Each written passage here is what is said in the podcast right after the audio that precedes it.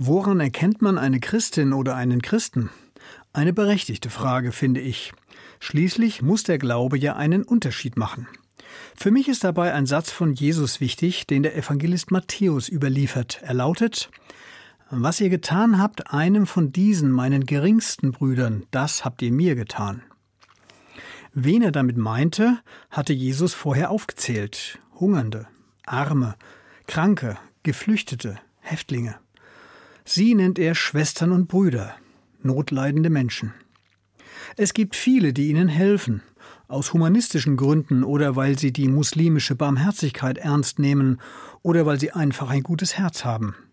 Im christlichen Glauben kommt noch etwas dazu, und das steckt in diesem Satz von Jesus. Was ihr getan habt, einem von diesen, meinen geringsten Brüdern, das habt ihr mir getan.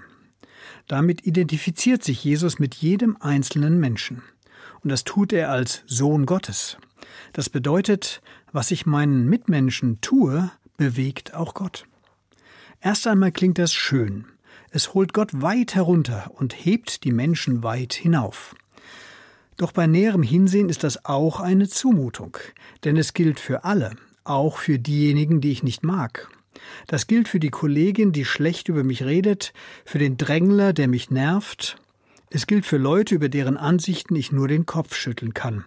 Für sie und alle anderen gilt dieser Satz Jesu.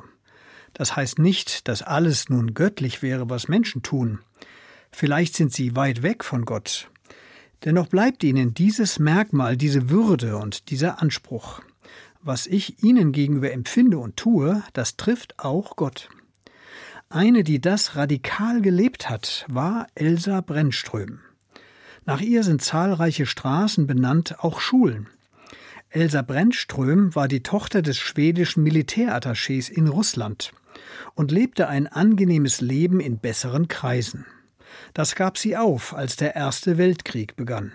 Sie meldete sich als Krankenschwester bei der russischen Armee und stellte sich dem Schrecken des Krieges. Sie half in Dreck und Blut. Vom schwedischen Roten Kreuz ließ sie sich in ein Lager für deutsche Kriegsgefangene schicken. Dort waren die Zustände in jeder Hinsicht katastrophal. Von fünf deutschen Soldaten starben dort innerhalb von kurzer Zeit vier, 80 Prozent. Es waren Soldaten des Feindes aus russischer Sicht. Elsa Brennström sah in ihnen aber schlicht Menschen. Menschen, in deren Antlitz auch Gott zu finden ist. Sie erkannte ihre Chance als Diplomatin eines neutralen Staates und ihre persönliche Aufgabe. Unermüdlich kämpfte sie für bessere Unterkünfte, besseres Essen, bessere Ausstattung, bessere medizinische Versorgung und setzte dabei auch ihre eigene Gesundheit aufs Spiel. Sie hatte Erfolg.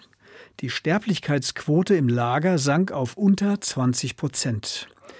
Die Soldaten sahen in ihr deshalb den Engel von Sibirien. Diesen Ehrentitel mochte sie selbst nicht, aber er passte zu dem, was sie tat und zu dem, was Jesus von den Geringsten gesagt hat. Manche Soldaten starben dennoch. Zuvor baten sie Elsa darum, sich um ihre Familien zu Hause zu kümmern. Das tat sie auch. Nach dem Krieg ging sie nach Deutschland und gründete bei Bautzen und in der Uckermark Hilfswerke für Heimkehrer und für Hinterbliebene von Soldaten. Dabei fand sie auch den Mann, den sie heiratete, mit dem sie eine Tochter bekam und dem sie später in die USA folgte.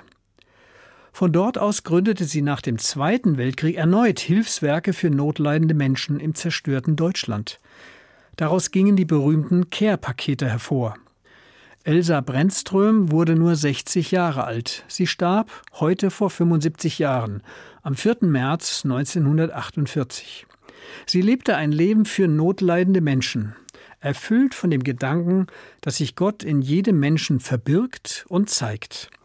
Das zu begreifen und danach zu handeln, daran erkennt man, finde ich, eine Christin.